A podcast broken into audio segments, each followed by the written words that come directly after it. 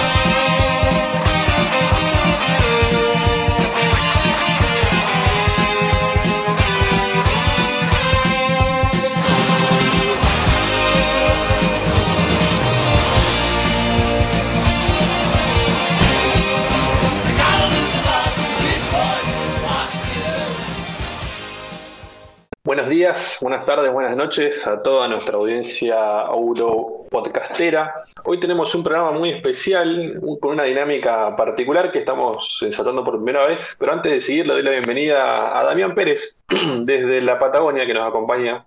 Buenos Este, días, buenas tardes, buenas noches, qué lindo escucharte, Bob. Hoy es raro porque yo me vestí a la mañana, me puse el traje de cholaborador y ahora me lo saco, me lo tengo que sacar. Entonces agarré, fui a buscar el saco y la corbata, abajo el shortcito de fútbol y las ojotas. Pero porque hoy somos chola hosts. Es, la- Hoy no- la- es lo cuántico, lo cuántico cuantificado. eh, Sí, te pusiste traje, ¿no? Vos también.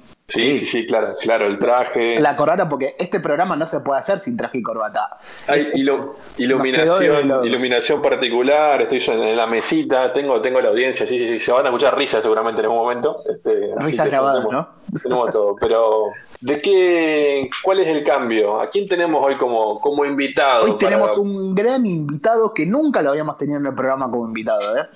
protagonista especial de esta jornada y, y debutando como columnista, ¿no? Así que le damos la primera bienvenida. vez. Bienvenido, Mariano Cholaquian.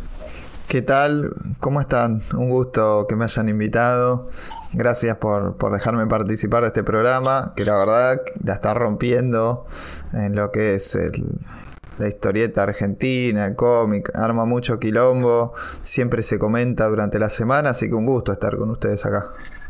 Sabemos que nos escuchás siempre, sabemos que ya estás en el Discord, has participado de algunos sorteos, así que qué bien, qué bien tenerte con nosotros y Acuérdense, de paso meto, recuérdense, tenemos el Discord con sorteos, con actividades extra, eh, como tarea extra, ¿no? Eh, acuérdense, búsquenos en redes sociales, busquen en MD Cholaquian, a- arroba MD Cholaquian en redes sociales y pidan la entrada al, al Discord. Como Mariano ya, ya lo hizo, Mariano hizo los deberes. Sí, le mandé a M de Cholaquian un, un mensaje, le dije, pasame la invitación al Discord y ahí pude, pude entrar. Además hacen sorteos todas las semanas, o sea que algo, en algún momento me voy a ganar. No me gané nada todavía, pero en algún momento algo me voy a ganar.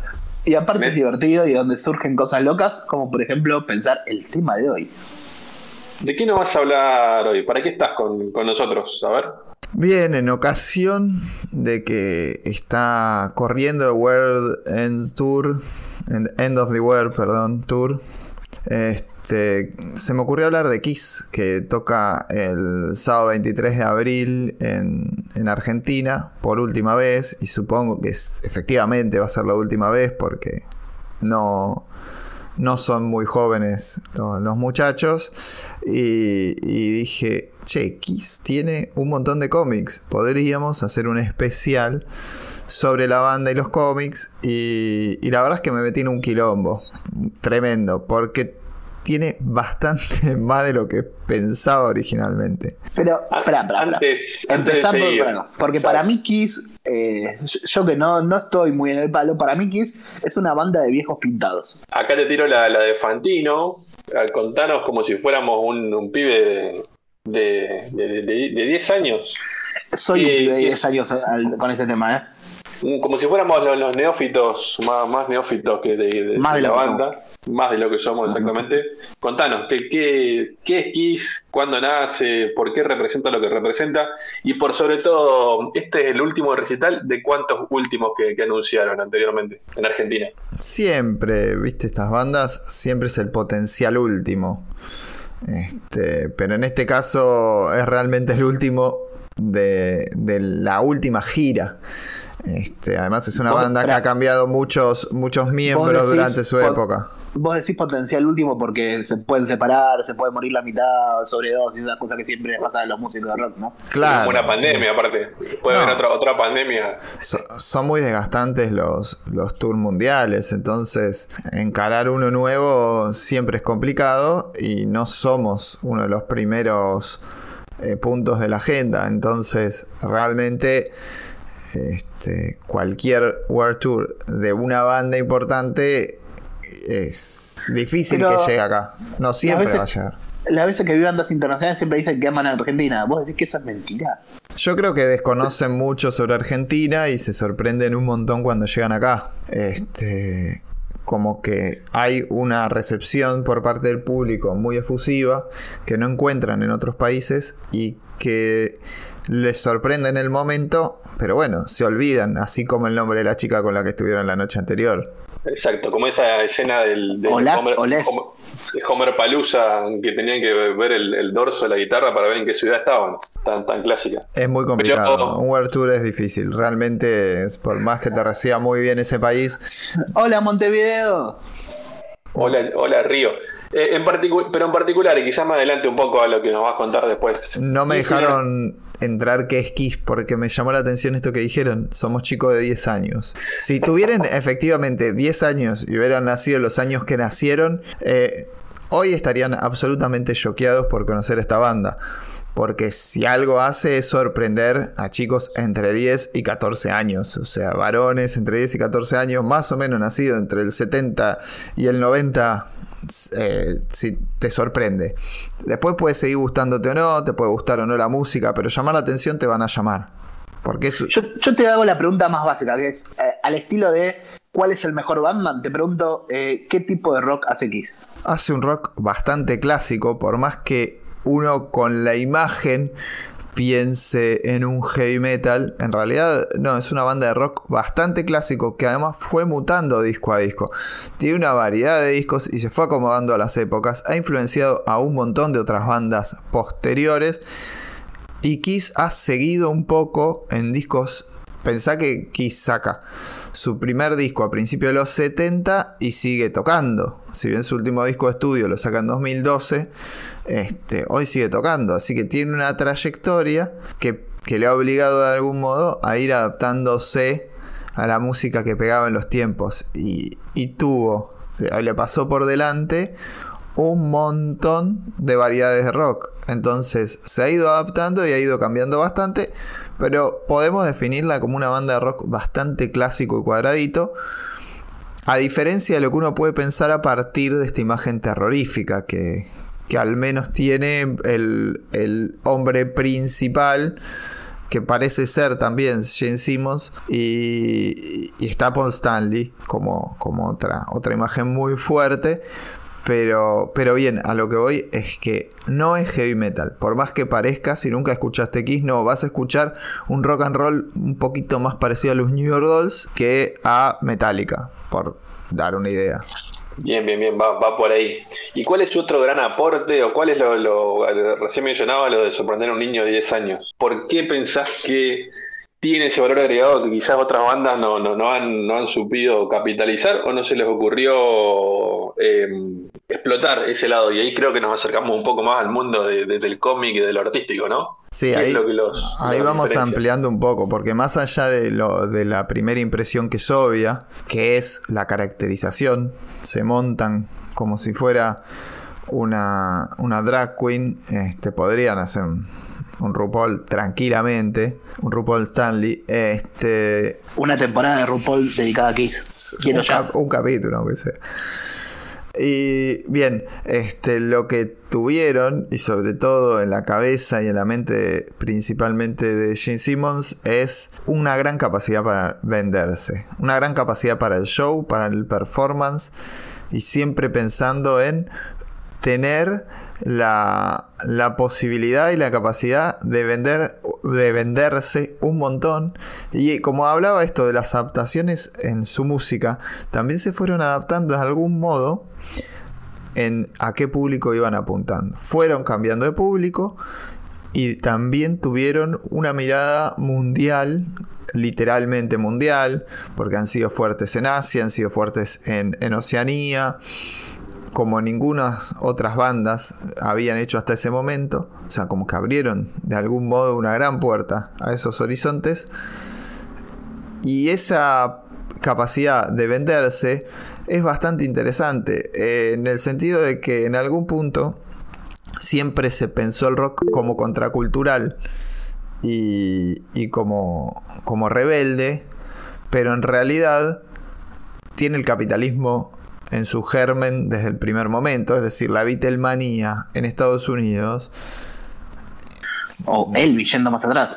Bueno, Elvis yendo más atrás, que es un hombre blanco cantando como un negro, es decir, está haciendo música negra que los blancos nunca iban a comprar. Hay algo muy interesante ahí. Lo mismo pasa con los Beatles y los Rolling Stones. En principio hacían la música de tipos negros de Estados Unidos y los ingleses se la llevaban a los propios yankees y la rompían ahí. Eh, Rolling Stone es un tema de Muddy Waters. Este, a lo que voy es lo que parece contracultural en realidad está absorbido por el capitalismo desde un, desde un primer momento. Y Gene Simmons se conoce que tiene una ideología bastante complicada, por no decir muy de derecha, y, y en este sentido el tipo nunca ha sido demasiado contracultural ni rebelde, siempre ha abrazado la noción de vender, del marketing y del show a partir del rock. Y esto por ahí hace que uno piense, che, pero entonces es una cagada. Si vos venís al rock solamente por esa supuesta rebeldía, bueno, lamento decepcionarte, ni Kiss ni ninguna otra banda conocida mundialmente es muy rebelde, salvo excepciones que pueden tener que ver con el punk, con el hardcore, que son muy contraculturales. Pero en el caso de Kiss es el rock comercializado llevado a su máxima expresión y creo que en este sentido es la gran banda americana en algún punto. Sí, sí, a- amén eso último, ¿eh? eso no pasa ni, ni allá ni acá, en ningún lado me parece. Estamos, estamos de acuerdo con, con esa... eh, Vos decís entonces que lo que nos estás explicando es Kiss como fenómeno eh, completamente me- mercantilizado, que tiene, eh, que supo aprovechar todas las facetas que le ofrece el mercado y lle- llega a ser más que solo una banda de música, ¿no? Claro, tiene un montón de elementos este, que van desde vender remeras, pines, etcétera, hasta incluso los cómics, la llegada de los cómics como una expresión fundamental de la cultura pop en este contexto. Y ahí es donde nos queremos meter, que ese va a ser es el tema del programa de hoy, que es Kiss y cómics, que es cómo se cruza este, estos dos fenómenos en sí, estos dos Kiss como una banda de rock y el cómic como una expresión cultural, una expresión artística también, y cómo lo atraviesa. O sea, y no es que se encontraron una vez, no es que se cruzaron como hay un montón de historietas biográficas sobre bandas, sobre artistas, sobre tenemos acá en Argentina, tenemos incluso autores locales como Saracino, Alcatena, que han hecho historias sobre alguna banda. Eh, hace el año pasado tuvimos un libro de los Beatles, eh, tenemos un montón de biografías, pero Sí, sí, la relación de Kiss con los cómics de- es distinta. Hasta de raperos ahí tenemos historieta. Pero fíjate que a diferencia que todos esos ejemplos que mencionas, creo que en este caso Kiss se mete, son ellos los que los que se meten de lleno al, al noveno arte y no, y no es al revés, no es un, un artista de cómic que quiere, quiere representar una banda, sino es que la banda misma se mete con, con las historietas. ¿No es así, Mariano? Salvo contadas excepciones a lo largo de toda la, la bibliografía que hay en materia de historieta sobre Kiss, sí, se da así.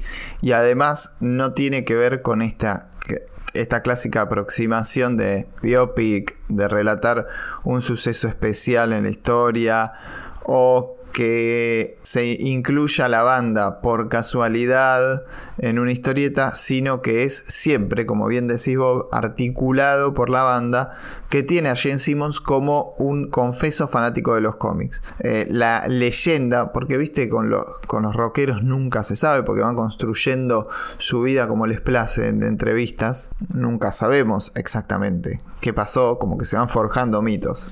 Como los rockeros y como el Diego, así. Es- me encanta esa forma de construir. Ah, a, a un paréntesis, hay un episodio de Padre de Familia en donde Peter descubre que Lois había sido novia de, de Jen en la, en la secundaria y utiliza ese recurso para, para mm, meterse de colado a un recital. Eh, es muy bueno, todo un episodio de Padre de Familia dedicado a, a Kiss. Pero bien, entiendo el, el- el punto. Hay uno muy bueno, a- este, que está en la misma tónica, que es uno de Grounded for Life. Lo recomiendo. Inencontrable ahora. Pero esa, esa comedia familiar que estaba justo antes de Los Simpson, que tenían, no sé si alguien la recuerda, bien, hay un capítulo también especial de dedicado al fanatismo por que la verdad es que tuvo un momento muy importante. O sea, de, de muchísima y altísima popularidad en Estados Unidos. Ahí tenemos otro paralelo que lo, lo emparenta mucho con el, mundo de- de- del, asociado al cómic, ¿no? La cultura pop, que también tienen fans que en cierta forma cosplayean a, a- los miembros de la banda, al igual que hacen con, los superhéroes, los fanáticos de los, de los supers. Yo creo que ahí es donde Kiss tiene un montón de... comienzan sus familiaridades y sus parentescos con, con la historieta y sobre todo con la cultura pop yankee. Este, si nosotros mm, ponemos como, como epicentro de la cultura pop a Estados Unidos y a los cómics de superhéroes obviamente son, son una de las patas fu- fundamentales, el rock también y el espectáculo ante todo como siempre va adelante.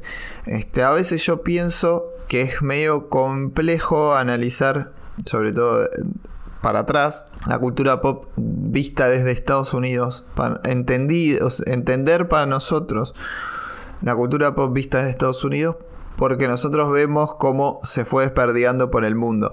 Pero a veces adentro, puertas adentro, tiene como interpretaciones diferentes. Y Kiss tiene una grandeza puertas adentro y una importancia en un momento muy grande que por ahí nosotros no llegamos a ver desde Argentina. Es un poco más complicado. Es mucho más grande, decís. Sí, sí, sí, yo pienso que es mucho más grande y mucho más importante en, en lo que fue la, la cultura pop estadounidense que en lo que, que en lo que termina siendo acá, Kiss. Sí. Bueno, eh, se ve. Son, estamos hablando de una historia de cuánto. Además, la banda tiene eh, casi 50 años, estamos llegando, ¿no? La banda comienza en los 70, así que en- tenés eh, 50 años. Y de esos 50 años, casi todos estuvieron atravesados por historietas también. Y de esos 50 años, prácticamente te diría que todos, porque la, la primera, la primera aparición es este que se puede así hablar. Eso, eso, eh, contame un poco. Yo acá estoy en modo, estoy aprendiendo, conozco poco de Kiss, de sus cómics, y acá estoy, me puse el mate como hace siempre nuestro habitual presentador, así que estoy aprendiendo y quiero contarme cómo es ese primer acercamiento, ese primer cruce. Bien, como vos decías que está casi, tiene 50 años la banda y su primera aparición en los cómics es en un cómic muy importante que es Howard the Duck 12 y, y 13, este, que es del 77. Y vos tenés una banda que se forma en el 72, 73, es decir, que ya estaba apareciendo en un cómic Marvel, un cómic muy bien recibido y ahí es donde yo empiezo a, en- a entender que no son boludos en materia de cómic, que no son improvisados y que tienen una idea del palo, porque entrar en un Howard Duck no es cualquier cosa. Howard the Duck, recordemos, una creación de Steve Gerber, si no me equivoco, Sí, como, Exacto. como parodia de los animales antropomorfos de, de Disney. Los funny animals de Disney. Y ya que estamos, eh, es el primer personaje de Marvel que llega a la pantalla grande de la mano de un gran director eh, en una película que es de, de- de los años 80. Pero bien, bien, bien, eh, fin del, del tip. Bien, y aparecen salidos de eh, la mente de Winda Western, este, que era una, una chica que estaba internada con Howard the Duck en un neuropsiquiátrico, este, y que ella tenía poderes psíquicos, y que pensaban que esos poderes psíquicos eran posesiones demoníacas. Bueno, muy Howard the Duck todo. Y aparecen desde su cerebro los Kiss, desde su cabeza. Y, y esa es la primera aparición. Es momentánea, pero se dan dos números, es decir, tendrán cuatro viñetas a lo sumo, si contamos las splash page como tales. Entonces hacen su entrada grande a los cómics en ese momento.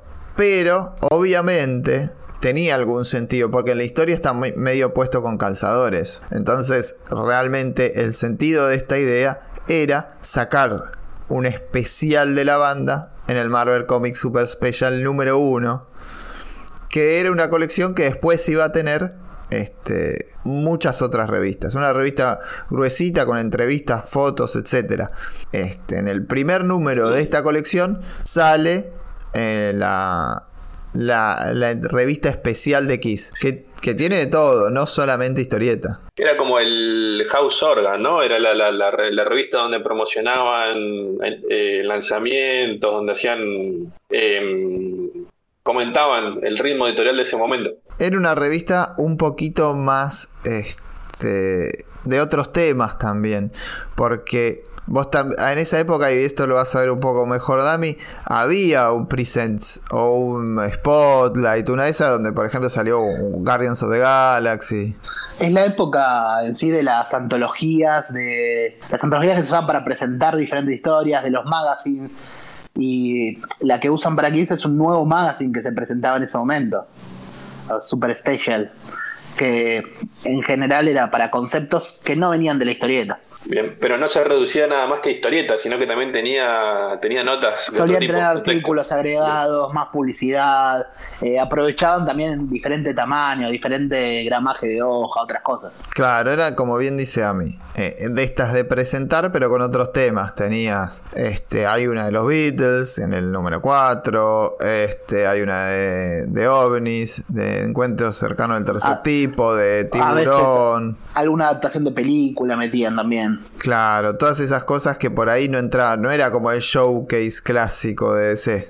Era una Claro. forma de subirse a las modas del momento también. Sí, sí, era una que- revista. Algo que a Marvel le gustaba un montón, ¿no? Siempre eh, aprovechar el, lo que estaba de moda en, el...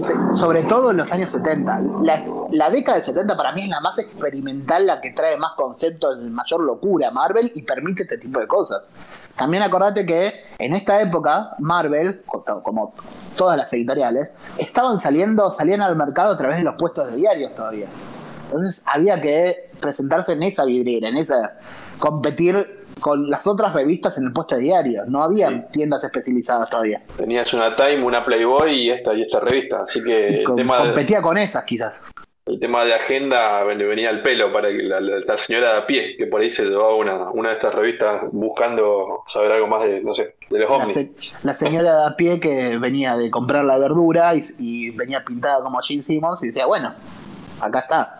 Me llevo esta revista y me llevo quizás una Time. Sí, o también eh, prenderse y capturar público que estuviese muy copado con las cosas que estaban de, moda en el momento. Bueno, este, este, esta revista tiene buena cantidad de páginas de historieta, tiene este, grandes dibujantes, porque están los Bushima, participan ambos Bushima, y funda de algún modo lo que después sería constantemente la construcción del mito X con estos cuatro personajes que, están relacionados con, su con sus maquillajes. Gene Simmons el Diablo, Paul Stanley el Star Child, eh, eh, Peter Chris The Cat y Ice Freely eh, Space Ace. Uno bien, este último bien cósmico, el- lo animal, el demonio y eh, la estrella que es no es cósmica en este caso, sino que es más como romántico, como la fuerza de siempre es el seductor, Paul Stanley tiene como esa característica. Y va generando este un concepto muy eh, particular de la banda que se desarrolla en todos los cómics hasta el último, con muchos reboots, pero más o menos siempre es parecido. Después le van agregando cosas a medida que Kiss va sacando eh, discos y canciones, porque por ejemplo, para este, que sale en 1977, no está uno de los conceptos fundamentales de la banda y que después lo vamos a ver en otros cómics, que es The Elder que es la unidad que generan los Keys contra el Destroyer. Siempre haciendo referencia a los nombres de los discos, ¿no? Y Un estilo de. eh, un estilo de, de Voltron de Kiss. claro, ponele, una cosa así. En algún momento también se juega con ese concepto. Todas las iteraciones comiqueras traen de otro lado. Y esto es muy interesante. Para mí, acá hay algo que, como decía, demuestra que Kiss sabe de historietas. Se mete con Marvel y con Howard the Duck en esta época. Entran a dibujarlo los Bushima. Y siempre va incorporando conceptos diferentes. Acá logra los avatares y los adolescentes convertidos en entidades po- superpoderosas. Bien. Sí, Además, muy metido, déjame agregar nada más, muy metido en una dinámica quizás heredada de, lo- de, la, de los Fantastic Four, ¿no? Donde cada uno tiene una personalidad y un, y un, y un avatar y un, un elemento que lo respalda por detrás, además de un hombre de guerra. Sí, sí, totalmente. O sea, hay muchos elementos de un montón de cosas de la cultura pop acá desde el principio, pero absolutamente. Y después vamos a tener en, el, en la historia principal una estructura de capítulos que los va llevando por distintos escenarios. Y, y es impresionante porque se van a enfrentar al Doctor Doom. Y se va a mezclar la mitología más eh, core de Doctor Doom en este eh, en esta historieta. Pero ¿cuál? La mitología de lo- del gitanismo y la magia de Doom. Tremendo. Agarran esa vertiente de Doom. O sea, para el fanboy más rompebolas, quizás. Kiss están en continuidad en el 616. No te sabría decir realmente si está en continuidad en el 616. Para mí no. Para mí no. Pero no está en continuidad, pero se mezcla con todos. Van a aparecer todos. Hay un par de páginas donde van interviniendo cada uno de los grupos, de las franquicias. Creo que Sí, ahora no recuerdo exactamente cuál es la de los X-Men, pero cada uno tiene la suya, bien caracterizadas algunas. Incluso a mí la que más me gusta es la de los Fantastic Four, porque se nota que no entienden un carajo. O sea, los Fantastic Four ya estaban fuera de moda para el 77. Ah, esa, esa es muy buena, claro, porque los Fantastic Four originales vienen de como 20 años atrás, estaban, como, como le dice el padre de, de Homero, eh, la moda que estaba de moda no era su moda, y luego les pasó a ellos. Claro, el grupo que más el, eh, termina compartiendo y entendiendo a los Kiss, obviamente por parte de Gerber, de la mano de Gerber, son los Defenders. Mirá vos, los Defenders, que en ese momento estaban ahí eh, como, como, como grupo nuevo, ¿no? En sus cinco minutos de gloria estaban. Era, su, su momento de gloria. Bien, termina esta historia y el Marvel Super Comic Super Special 5 vuelve a tener a los Kiss. Esta vez dándole un poquito más de contexto.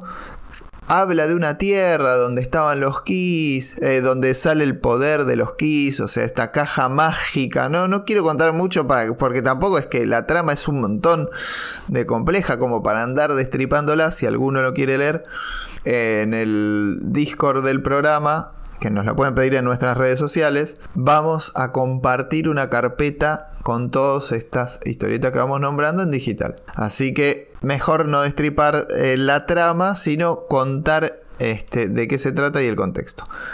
En este segundo número de Marvel Comics Super Special sobre Kiss, tenemos ya una historia de una tierra fantástica que se llama Kix. O sea, es una.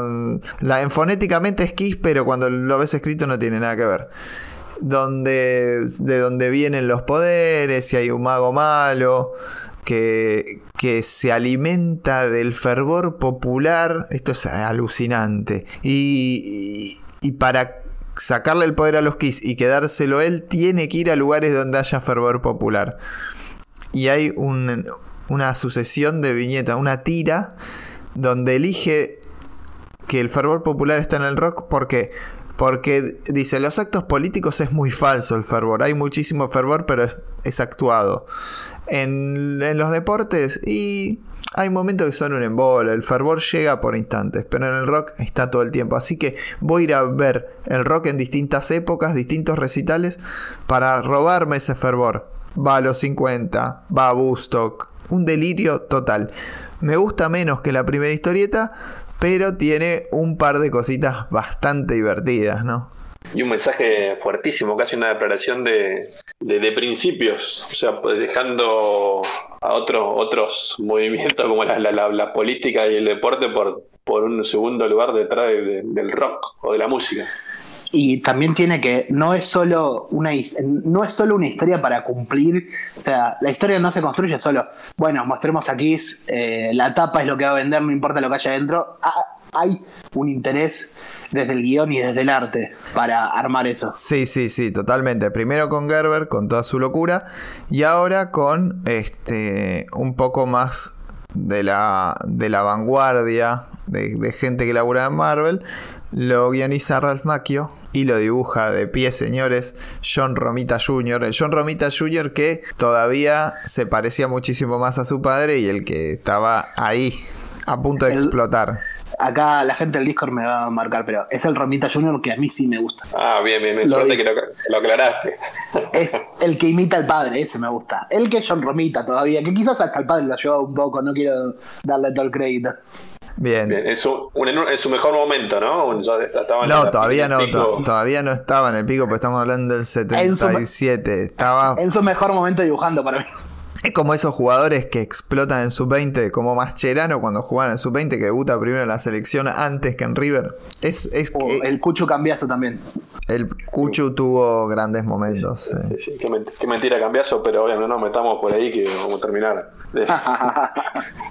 Vamos a terminar por, por- No, no, no. variando. Un gran, Pero- un gran número 5, sobre todo. Más, más que volante por izquierda, te diría. Pero bien, vamos, volvamos a bien, Romita, Romita Senior entonces, con el arte de Romita Senior. O sea, no, no andaban con chiquita, de Busima, Junior, Gerber. Junior, Junior, Junior. Hay una que te tengo que preguntar, Mariano, que tiene que ver también con estos primeros números.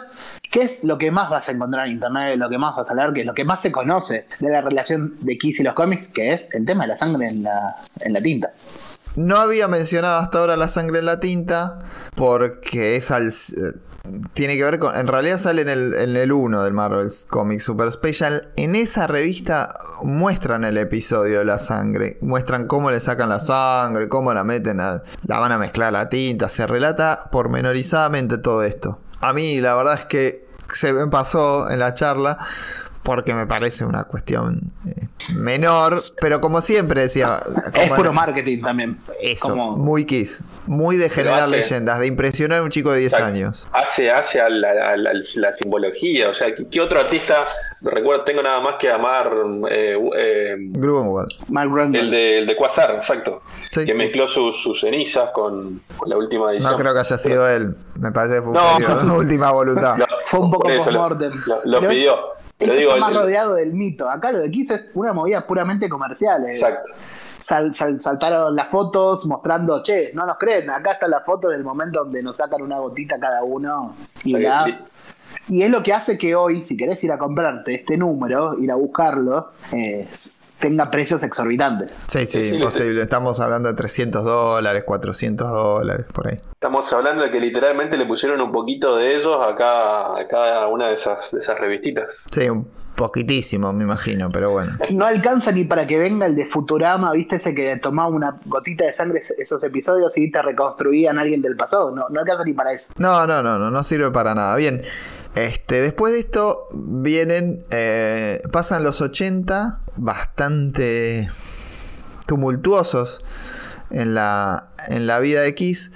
Pero antes, este, como ya hicimos la introducción y, y estuvimos hablando de la banda y de esta primera aproximación a la historieta, vamos a darle la palabra a un gran fan de Kiss y de los cómics, una eminencia nacional en lo que es eh, el conocimiento de cómic, de rock, de series, un, un doctor en esto se puede decir y que es un orgullo. Finalmente, recién el programa 63, un montón, tuve que esperarlo y tuvimos que esperarlo todos. El doctor Sachs nos cuenta qué le pasa con Kiss. Kiss, qué tema. Hay una serie de cosas en mi vida que son así, ¿no? Como eh, pueden desencadenar una, una hecatombe de data y, y. Pero Kiss sin duda, o mejor dicho, Kiss sin duda es uno de ellos. Eh, principalmente por la conexión absolutamente emocional que uno eh, tiene con esa banda. O sea, que es algo que entendieron perfectamente ellos.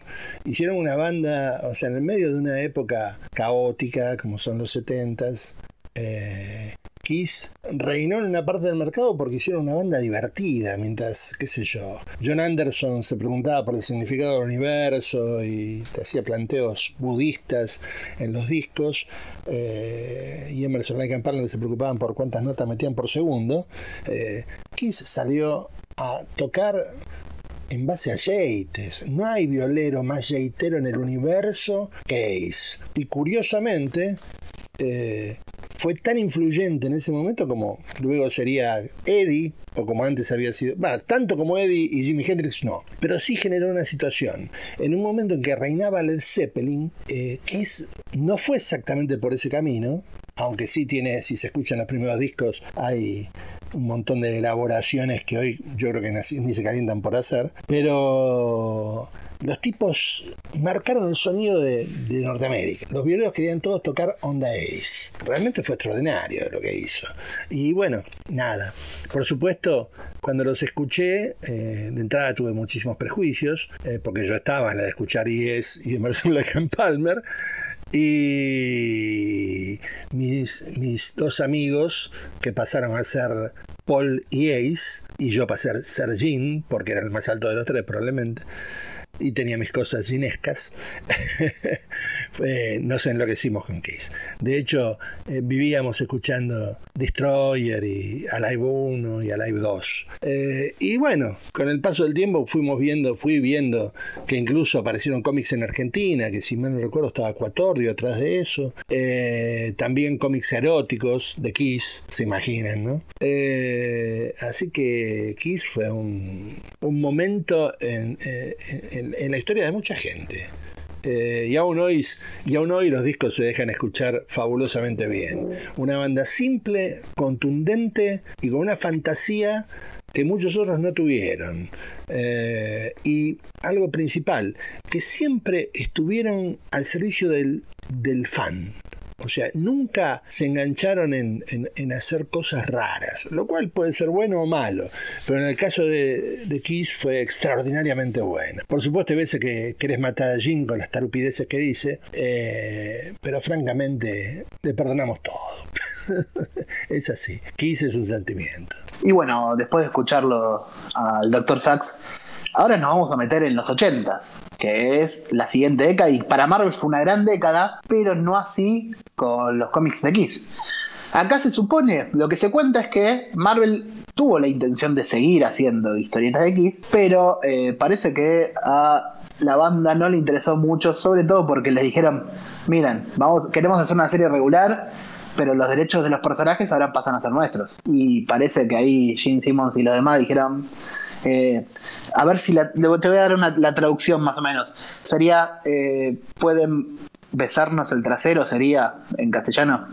Sí, una, un insulto que acá suena bastante raro y boludo, no, no lo escuché nunca, solo en Los Simpsons. Pero sí, básicamente los mandaron a cagar y me parece bastante lógico. Los 80 además fueron una época tumultuosa para Kiss, en la que se suceden los cambios de, de miembros, este, se rompe la formación original, empiezan a aparecer los conflictos en el seno de la banda y esto también hace que hayan bajado un poco eh, la intensidad del marketing. Después del furor de los finales de los 70, desde su aparición, este, los 80 son una década complicada para los Kiss, donde a mi criterio tienen muy buenos discos.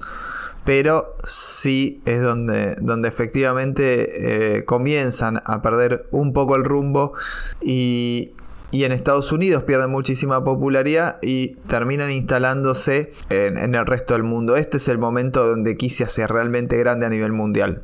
A pesar de estar pasando un momento de mierda interno, este, de trabajo en equipo y creativo raro. Al menos raro. Eh, el, el que le da esa propuesta eh, ya era Jim Shooter, ¿no? Eh, Marvel, ¿O to- todavía no estaba. Eh, me parece que fue antes, pero bueno, sí puede ser Jim Shooter, no tengo el nombre, pero. Es, Eh, es suena totalmente por la shooter. época. O sea, suena por, por la propuesta, suena muy shooter. Sí, sí, Sí. Pero Suena- eh, las revistas especiales que nombrábamos habían vendido bien, se supone. Y también es la época que Marvel con las franquicias está abrazando todo lo que venga y quiere sacar series. Y es, o sea, Marvel es la Marvel de Shooter en sí. Aunque to- quizás él no estaba todavía, pero es la Marvel de Shooter. Suena de- de- de- Se habrán arrepentido, imagino, después. Sin dudas. Sin dudas, igual no quiero aclarar nuevamente. El momento donde salen los primeros cómics de Kiss en Marvel es el momento más álgido en la historia de, de Marvel y de Kiss, me parece, de ambos. Este, mucha La popularidad. coincidencia sí. cósmica de la popularidad. de popularidad y de y de eh, coolness, o sea, de ser muy copado. Era como estar de moda, pero además era ser cool, de ser rebelde. O sea, ¿viste esa rebeldía mainstream que existe? Como en lo más rebelde ahora, por ejemplo, ahora lo más rebelde es el trap y tatuarse la jeta. Bueno, era eso en aquella época. Pintarse la cara y sacar la lengua. Claro. Y leer un cómic de Marvel, de un- uno de estos cómics eh, de la segunda línea de Marvel, los experimentales. Tal cual, bien, a eso iba. Perfecto, me entendiste bárbaro. Bueno, esto viene con una con un momento de, Kiss fuera de los cómics mainstream en Estados Unidos.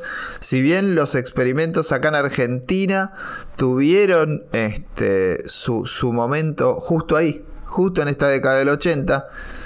Este, ya vamos a enterarnos un poquito más de esto.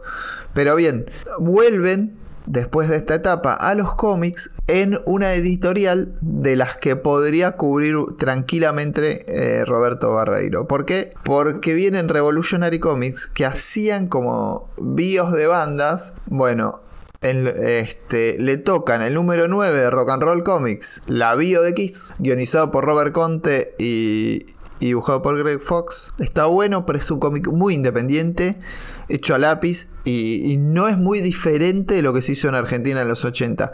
Es más, o sea, lo, que se hizo en Argentina hasta anticipa muchísimo esta idea. La verdad que estuvo muy interesante. Y, después, en esta misma editorial, Hard Rock Comics número 5 que lo guioniza Spike Stephenhagen y lo dibuja Scott Spencer.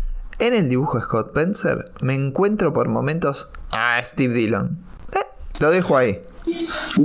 Gran artista, me, me imagino mucho a la banda en el tono de Dylan, ¿eh? Sí, sí, tienen rostro. Gene Simmons tiene un rostro muy Dillon. Sí, so- son personajes de Dylan en, en vida. Hay algo con esta, esta Revolutionary Comics, era una editorial que muchas veces no eh, abundaba de derechos de lo que hacía. Sin embargo, acá te cuento el detalle, a Gene Simmons le caía bien la editorial y no, no tuvo problemas. No recibió nada, no vio una moneda, la banda no vio una moneda de esto, pero le cayó bien. Que es un poco contradictorio con todo el resto de las cosas que vemos de la banda, ¿no? Pero lo que pasa es que al tipo le gustaban los cómics y quería este, que, que existan los cómics de Kiss. Obviamente que Revolutionary no vendía un montón, no se llenaba de plata. Le permitía estar en, a Kiss en un cómic sin, sin demasiado quilombo ni, ni esfuerzo, como ni ceder nada como suponía estar en Marvel. Esto sí Claro. sería en el tono más tradicional de, de cómics de bandas musicales, de artistas, que es esto de lo biográfico, la biopic, que es lo más común que vemos en la intersección. Sí, ¿no? esto claramente es absolutamente eso, la biopic de la banda. Que creo que al, al oyente le puede interesar en principio más este tipo de historia. Porque realmente es la excepción a la regla este, este cómic. Totalmente. Además era terminaba siendo, desde el punto de vista marketinero, eh, publicidad gratuita, en cierta forma. Sí, además estaban, difusión. estaban todas las bandas, un montón de bandas eran. Entonces Sí, salir de esto otra- no tiene otras mucho las que han salido sí se han quejado en su momento. De que, che, acá no nos pidieron derecho de nada. Pero bueno, en el caso de Kiss no fue así. A ver, la realidad es que si lo pensamos legalmente, no corresponde derechos por esto. Es como una biografía no autorizada. Bien, hecha historieta. Y ahí es donde por ahí colisiona con los derechos de imagen, pero no se abusa de, de- del potencial de la imagen, de, de- los, lo- de los logotipos, de la visual de la banda.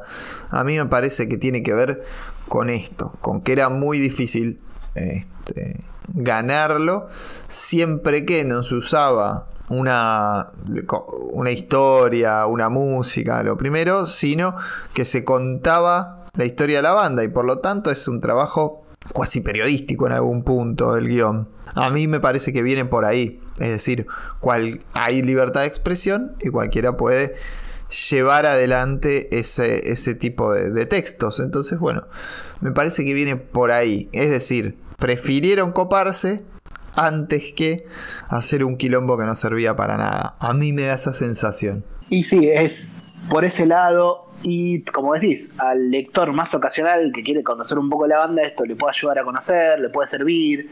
Y al fanático, fanático es, es una especie de, de, ¿cómo decirlo? Un souvenir. O sea, mira, tengo la biopic, tengo la biografía, tengo la biopic, tengo el cómic eh, biográfico. Un punto de entrada. Y ahí habla también de la buena, de la buena onda y de cómo entiende la banda la relación con, con el mercado. Porque seguramente otras bandas como, no sé, Metallica habrían reaccionado de otra forma. Quiero, quiero creer. Ese Metallica, Metallica creo sale antes de Kiss en Rock and Roll Comics. Y creo que sale en el 4, en el 3, por ahí. Y me parece que no, no, no sé si ha reaccionado. Porque vos estás pensando en el Metallica del 97, del Claro que sí, Napster. del Napster, sí, sí. Y en realidad salieron, eh, la, la de Metallica sale en el 88, 89, entonces era otra gente la de Metallica para ese momento. Más humilde, el Metallica de, de- de cemento todavía. La contracultura, pero met- metiendo en el medio de bandas, ¿no? El Metallica de, de San Francisco, se puede decir, por decir, por la época que vivían todos juntos en San Francisco. Así que es otra, es otro momento. Pero bien, esto es, digamos, los 80 todavía para los cómics de Kiss, en el sentido que si bien sale en el 90, tiene más que ver con la historieta de aquella época. Y yo la relaciono, y cuando decía al principio, siempre vino muy bien de la mano con lo que pasaba en los cómics Kiss, yo lo relaciono con la fiebre de lo independiente, o sea, que salga en Revolutionary Comics, fi- en eh, una colección que empieza a finales de los 80, a mí me hace pensar y recordar un poco a experimentos como las Tortugas Ninjas o como todas las editoriales que comentamos en la columna de Barreiro. Me parece que viene muy relacionado con esto. Esa línea de editoriales chicas, under, ganándose su lugar en el mercado, así peleando desde el, eh, desde el ascenso de alguna manera. Totalmente, totalmente. Pero bien, volvemos a insistir, fue en Argentina que, que los 80 tuvieron el momento de cómics de Kiss y fue Marcelo Rincioni que se adelantó no solamente a lo de Revolutionary Comics, sino que fue el primero en hacer una adaptación de The Elder. Vamos a escucharlo a Marcelo que nos cuenta cómo fue esa experiencia. En 1984, a la vez que había hecho los cómics de Kiss, eh, había empezado a hacer otros cómics eh, de rock con Twisted Sister que había salido y Metallica. Pero como no se pudieron publicar, me quedé con un par de hojas dibujadas y nada más, no los continué. Y actualmente sigo haciendo cómics siempre con guiones propios. En el 2019 saqué el último cómic basado en un disco de, de Elder, que se llamó Los Mayores en la Argentina. Fue un disco muy polémico de Kiss porque era algo totalmente diferente. Eh, este cómic lo hice totalmente con una tableta digitalizadora Wacom, eh, a comparación con los demás que lo había hecho con una Rotring, tinta china, aguadas y témperas. Para mí, yo creo que el rock es cultura, obviamente. Escucho rock desde los 15 años y pienso seguir escuchándolo hasta la muerte. Bueno, en 1984 para hacer los cómics eh, utilicé lapicera Rotring número 8, que era la única que había podido comprar en ese momento. Lápices, tinta china y tinta china aguada. Es eh, tinta china con un poco de agua para hacer los grises. La tapa la mandé en blanco y negro y ellos la pintaron arriba no sé con qué porque me devolvieron muy pocos originales y la tapa no estaba entre lo que yo pude rescatar. En 1984 yo tenía 19 años, eh, hice dos cómics de Kiss que salieron oficialmente en la Argentina. El primero era con Vinnie Vincent y Eric Carr porque fue la última formación con maquillaje, así que el- fue hecho a las apuradas porque había que, que aprovechar el, el auge de Kiss y había una urgencia por editar el cómic. Así que no tuve mucho tiempo de hacer algo muy detallado, pero eh, es lo que me salió. Estaba, el guion está basado en una sátira contra la periodista de, de rock de esa época, se llamaba Gloria Guerrero, que dijo en la revista Pelo, creo, que Kiss se moría. Entonces yo hice, para burlarme de ella, en el estilo medio funny que tengo yo, hice el argumento y bueno, después hice la historieta completa. El segundo que salió eh, un par de meses después era los Kiss a cara lavada y que visitaban la Argentina y se volvían a encontrar con, con esta mujer que era lo contrario de Gloria Guerrero, que era Ocaso Pacífico. Lo publicó una editorial de Zona Sur que también sacaba la Riff Raff y Rocker en esa época. Yo tenía 19 años y la verdad que no fue una buena experiencia por el lado monetario. Pero el haber publicado dos cómics me había puesto muy contento porque yo trabajaba en el correo y mi deseo era poder vivir del dibujo. En 1994, 10 años después, hice un tercer cómic que pagué de mi bolsillo a la imprenta y todavía me quedan algunos ejemplares. Y está dibujado eh, con los miembros originales y la historia, también una historia media divertida, media eh, simple. Era que Kiss iba a salir de vacaciones y caía por casualidad en un país del Pacífico y está dominado por un dictador y bueno, eh, se quedaban para poder luchar contra el dictador. Yo fui muy fanático de los 15 años de Kiss. Eh, trataba de comprarme todas las revistas que salían, trataba de comprarme los cassettes, que en esa época eran cassettes o discos del EP, y los seguí durante años. Los fui a ver en el 94 cuando vinieron, en el 97, en el 99 y en el 2008, 2009 que vinieron a la Argentina. Actualmente con la formación que están no los sigo, no los sigo más, no, no me gusta, no es lo mismo. Eh, Los discos los tenías casi todos. Mi preferido es el Alive 1 y también el disco Love Gun. Actualmente me entero de ellos por, por internet, Instagram, Facebook, lo que sea, como en que andan, pero no es lo mismo. Ya tienen 70 años, ya no se pueden mover bien, usan playback para cantar. La verdad es una pena. Prefiero seguir escuchando a los Beatles. Bien, tras escuchar el gran aporte de Marcelo que nos trajo, por- que de- demuestra el fanatismo que había localmente por, por la banda, entramos en la década del 90. Mariano, ya pasamos a la década del 90. Ya estamos directamente en los 90 y como, como bien eso indica, hay un cómic en Marvel, en una Marvel cayéndose del mapa, en una Marvel de poco, de, baja factura en materia de interés, pero con una revista que se llama Kiss Nation, que tiene un montón de material, otra vez, muy parecida a aquel primer experimento de los 70, pero ahora sí, va a tener eh, plot de los Kiss y aparentemente diálogos de el señor Stan Lee. Los dibujos por nadie, ni me acuerdo de los autores y el cómic es horrible.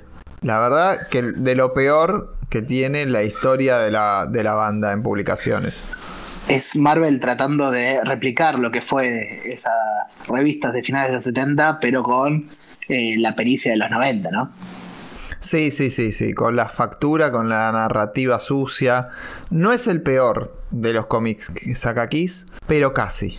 El peor está por llegar, pero casi. La verdad, muy olvidable y, solamente sirve para recordar lo feo que fueron los 90 en Marvel. Y es un momento este, de quiebra en la banda, me parece. Porque inmediatamente después de esto, se reúnen los integrantes originales, vuelven a trabajar juntos, vuelven a sacar un disco y sacan Psycho Circus, el disco y el cómic en Image en eh, la, la microeditorial, no sé cómo decir, el departamento de Todd McFarlane. Y es un cómic muy Todd McFarlane. Gran, ahí hacemos un, un parate para dar contexto. El, ya, ya estaba Image. Esa era la, la- la- la gran diferencia con todo lo que veníamos charlando antes. O sea, la Image ya estaba posicionada en ese momento como el tercer pilar de la industria, Por momentos segundos también. casi eclipsando a, a la mismísima DC por, por algunos, eh, en algunos meses. Con lo cual, eh, es la cual, cual ter- tercera editorial grande por la que pasa la banda, si hacemos el conteo. Sí, es la tercera editorial por la que pasa. Grande, ya es otra cosa. Claro, es la segunda editorial grande por la que pasa, por lo menos en ese momento era muy importante. Y es mi primer conocimiento de la banda. Debo admitir, yo tenía 12 años en esta época. Este, que fue Psycho Circus, la primera canción que escucho de Kiss, o por lo menos que recuerdo identificar con, con Kiss. Y los cómics, estos vinieron de la mano, estaba sacado con Spawn. Y ver una banda de rock, género que me gustaba, en un cómic que se veía igual que uno de Spawn. O sea, Ángel Medina hace este. Logra hacer. Es una gran serie regular para mí. Tiene un montón de cosas interesantes y, y consigue mezclar Spawn. Este. Se consigue también tener este, una estructura, podemos decir, muy, muy cercana a lo que fue Sandman. Y vas a decir, "Ey, ¿cómo vas a comparar esto con Sandman?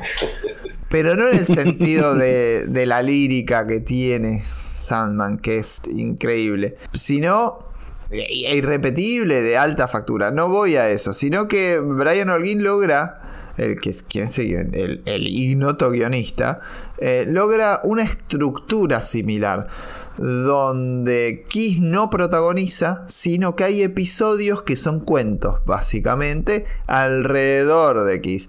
Y la trama al- sobre la banda, sobre el circo, la gran trama, se va cosiendo detrás a través de los cuentos. Eso sí es una estructura propia de, de Sandman. Y también el terror. O sea, realmente intentan mezclar Spawn con Sandman en Psycho Circus para mí. Intentan. La mejor, la mejor fórmula, digo. Tranquilamente podemos asociar esa analogía de- del circo con, con The Dreaming. Y además visualmente Spawn está es el personaje perfecto, digo, para con su teatralidad y la, la capa, la cadena, incluso con, con, con Tiene la cara La- la- pintada la como máscara. si fuera un miembro Exacto, de Kiss. sí, sí, Spawn. es eh, casi natural que, que El quinto agarrado- Kiss es Spawn. El quinto Kiss puede ser el, el, el hamburguesa. no sé, pero puede, pero no, no es, no es casual que haya sido justo el estudio de Todd el que agarre el, este proyecto, me parece. No, para nada. Además iba muy bien con la época nuevamente. O sea, se nota que Kiss maneja el pulso de la cultura pop en cada época. Eso es para mí clave. Se nota. Y haber pegado esto es alucinante. Y sobre todo con esta estructura de relato, donde pone el foco en protagonistas adolescentes de cada uno de los cuentos o jóvenes. Hay algún episodio que tiene que ver y hace una referencia muy clara a Pulp Fiction. Hay eh, historias románticas. También estamos en esa época, la, la época de eh, el mejor Tarantino, si querés, o el, el más conocido. La verdad, Psycho Circus es alucinante. Me parece que muestra muy bien una- un cuadrito de los 90, un momento de la banda, un momento del rock y de los cómics. Para mí, o sea, obviamente por, por la portada de Korn, siempre estuvo relacionado por ese lado también. Bueno, todo eso, Psycho Circus, si sos un chabón que se hizo adolescente a finales de los 90, realmente te puede gustar mucho este cómic. Para mí, Recontra Garpa fue el- mi primer acercamiento aquí, tanto el cómic como, como el disco. Y no- Chabón o, o- chabón o chabona, eh, aclaremos que vale ambas. Sí, sí, sí, Eh. sí. Es, apela mucho más al, al, al varón. La realidad es que es Todd McFarlane, son los 90, es el image de los 90. Obviamente que, que puede, que puede haber chabona. Apelar en la intención se nota que, que a veces sí deja un poquito afuera a las chicas. O sea, hay, hay adolescentes, chicas adolescentes con proporciones que no dan mucho. Pero bien. Sí, por ese, por ese lado está medio- No, pero como decías lo, de- lo de Korn, eh, por, eso. Ah, no, no, está eso. bien, pero es, es Kiss, o sea, sigue siendo a veces medio, medio chabonero. Me parece que posteriormente a- ahí ampli- se amplía un poco más el público más adelante, las historietas que vienen después, me parece a mí. Lo que me da la sensación, yo también tengo la misma edad que vos, eh, Chola, y yo conocí a Kiss en este momento, que es eh, como para mí ese, un momento de auge, de éxito total, de conocimiento de la banda, y conocí esta serie también. A pesar de no ser un fan de la banda, sabía de su existencia, me he cruzado con algún número, y vos dirías, ahora la pregunta, vos dirías, si tenés que si tienen que llevarse alguna recomendación, algo, por dónde entrar y por dónde conocer, sería esta serie, ¿no? Depende mucho de lo que te guste. Este, hay que ver, para decirlo, qué, qué edad tenés y qué querés buscar. Porque por ahí querés más la biopic y andar Revolutionary. Por ahí sos fan de Marvel y va, va, anda a lo de los 70, pues si te gusta Marvel, va a los 70. Sí, Pero más allá de eso, Sí. eh, algo co- como algo representativo de lo que significa Kiss más cómics. Este, sí, yo creo que esta es eh, la mejor mezcla. Se juntan, es donde mejor se juntan, puede ser. Sí, lo que pasa es que tenés que tener el ojo y el paladar para entender los noventas en cómics. Creo que pasa por ahí el- eh, mi, pero.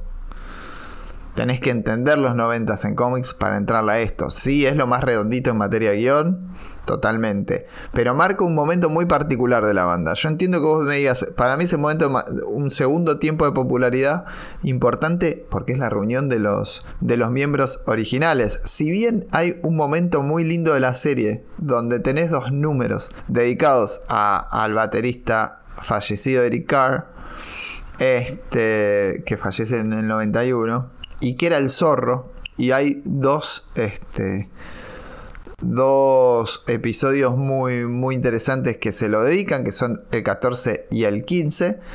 Este, el resto le da mucho contexto a el mito de Kiss en los, en los cómics. Es, está, está muy bien, muy bien llevado en su totalidad. Son 30 números, es un montón. Así que eso realmente es lo que, lo que hace que sea la serie más, más redondita. Pero no, puedes entrar realmente por cualquiera de estas etapas que vamos armando. Si los 90 te tienen que gustar para entrar por acá.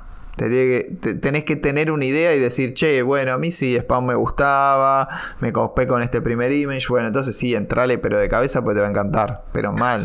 Y encima con buenas historias, con un con una conjunción de eh, guiones, arte y Kiss que funciona, no, no, va, no va a lo más básico ni a lo súper experimental, sino eh, esto que decís, esta especie de modo Sandman que toma, ¿no? Sí, la verdad es que tiene toma decisiones muy interesantes y a mí me gustó me gustó muchísimo esta esta serie, me parece está está muy buena. Y, y es un antecedente bárbaro para lo que viene eh, inmediatamente después. Va, inmediatamente no. Se puede decir, estuvo dos años fuera de publicación, o tres casi, y, y después entra a salir una serie regular de Dark Horse. Y ahí me parece que eso es zarpado, porque después de Image, la segunda que vino independiente y en popularidad es, es Dark Horse. Y en el 2002, epa, Dark Horse era importante. Eh, la Dark Horse de la franquicia ya, ya bien asentada en este momento. Dark Horse era la tercera editorial, ya le había peleado el lugar a Image. Sí, sí, totalmente. Y viene con un poco una continuación. No, no sé si exacta, pero puede seguir relativamente a, a Psycho Circus, pero reconfigura en algunos elementos muy interesantemente lo que son los cómics de X. El dibujo pasa a ser un poquito más caricaturesco, más eh, similar a lo que hace Hester en DC. Este, y un poco más luminoso. Salimos de los 90, entramos a los, do- a los 2000 y es un poco más superheroico, con este, menos eh, miedo, menos eh, cool factor alrededor de todo, de todo esto. Y arranca con los Kiss separados en el universo. Muy piola. Gene Simmons es una especie de Tony Stark. Y acá pasan a ser una, una sensación de grupo superheroico los Kiss, que hasta ahora no habían sido eso, sino eran como avatares que obtenían los poderes. Bueno, acá se transforman casi a voluntad y este el género superheroico es donde más presente está en toda la historia de, de Kiss. Que antes, en las series anteriores quizás estaba más insinuado, ¿no? Eso. Más que insinuado, claro, no era, no eran superhéroes, o sea, parecían. Tenían superpoderes, se enfrentaban a una amenaza. Psycho Pero Circus no, no. no dejaban de ser Kiss, una banda de, de música que con toda su mitología y todo, pero no pasar a ser personajes superheroicos. Acá son superhéroes. Direct- definitivamente son superhéroes. que siguen siendo los Kiss. Siempre es, viste, un medio un Cristo. Pero. Pero No quieren acá. ser simples. Acá tenés. Este. Son los buenos. En, en el otro caso. Son los buenos que, van contra. contra un malo. Bueno, los guiones nos van a ser, eh, eh, para mí, nunca el fuerte de todo esto, pero en este caso alguien muy conocido, que es Joe Casey. Y después, y después, en Dark Horse entran Lovedale y Mike Baron. ah, tenés autores ya con que vienen con chapa. Sí, no son sus mejores laburos. Joe Casey justamente acá estaba, estamos hablando del año 2002, ¿no? Sí, del año 2002. venía de ser eh, el autor que se supone le iba a romper con X-Men en Marvel, que tampoco le fue tan bien. Venía de cable, de cable, cable, venía de, de toda esa, ese final de los 90 en Marvel, que lo habían vendido como acá viene el autor que la va a romper, venía de un montón de cosas y bajó, fue, no cumplió las expectativas. Y acá lo tenemos, bueno, ya está, tengo el nombre, me dedico a esto, ¿no? Mucho nombre en los guiones y la verdad ninguno hace su mejor laburo. No, no son los mejores guionistas de la historia y ninguno hace su mejor laburo. Así que flojo. Sí me sorprende y me gusta mucho el laburo de Mel Ruby, quien no conocía, y, y dibuja toda la serie. Este, que tiene- Dibujante, dibujante de plantilla de Dark Horse, ¿eh? Ah, viene por ahí la mano. No, no tenía, no tenía Mel Sí, de las franquicias. Y es lo que tenía Dark Horse con las franquicias. Tenía un montón de dibujantes que, bueno, ahora vos te toca esta serie, vos esta otra. Y tratá de imitar rostros reales, que siempre es el problema con las franquicias, sobre todo franquicias de televisión, de películas y todo eso. Ah, ok, ok. Bien. Este. Muy, muy bueno el laburo. A mí me, me gustó mucho, me parece muy de la época, o sea, muy de toda la primera parte de los 2000. Siempre, como digo, muy atado a las épocas, muy ubicado, muy bien decidido donde sacar cómics en cada uno de los momentos, salvo el que viene después de escuchar a Juan Carlos Cuatordio. Lo dejamos con él, fan de Kiss, tipo que hizo cómics de Kiss acá en Argentina. Escúchalo, porque tiene un montón de cosas para decir. ¿Cómo va aquí la gente de Euroboros? Bueno, gracias por haberme convocado. Le mando un saludo a todo el staff, menos a uno. Eh, ya lo hemos hablado con Mariano, Cholaquian, así que, pero no soy tan rencoroso, no me acuerdo el nombre, pero bueno, todo bien con la gente de Euroboros, gracias por haberme convocado. Vamos a contar un poquito las, la, la- el requerimiento sobre Kiss y el cómic, así que bien. ¿Cuál fue mi experiencia haciendo cómics sobre Kiss? Me acuerdo que hice uno una vez para un especial, eh, pero mm, no, no lo tengo en mi poder ni siquiera los originales, en esa época mandaban los originales. Así que si alguien me lo puede mandar, estaría bárbaro. Eh, sería un mentiroso si dijera que me lo acuerdo bien. Me acuerdo que fue algo que hice igual con mucho entusiasmo. Eh, y pues es una banda que, que me gusta mucho. Lo que sí puedo decir es que he referido a Kiss como se llama eh, en mi historieta de los años metálicos, en la cual eh, yo, mm, ¿cómo se llama? Narraba de que con un amigo vamos a ver a una, una banda que, como se llama, hacía covers de Kiss, entonces para nosotros fue una oportunidad de fiesta, ¿no?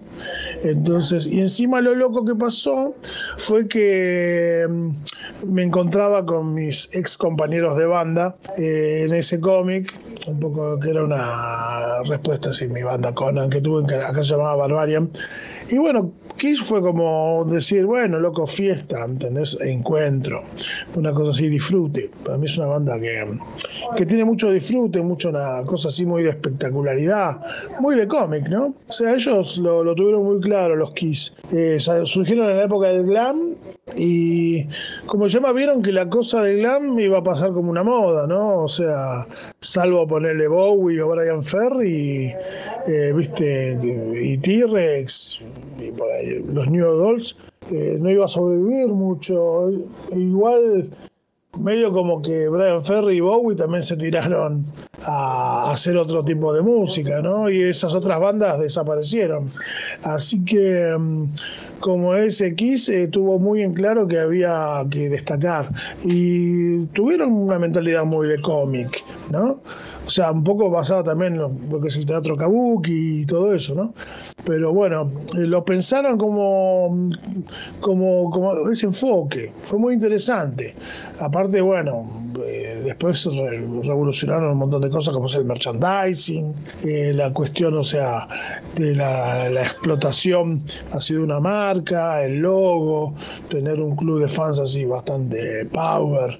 Fueron muy buenos en marketing ellos, hay que destacar.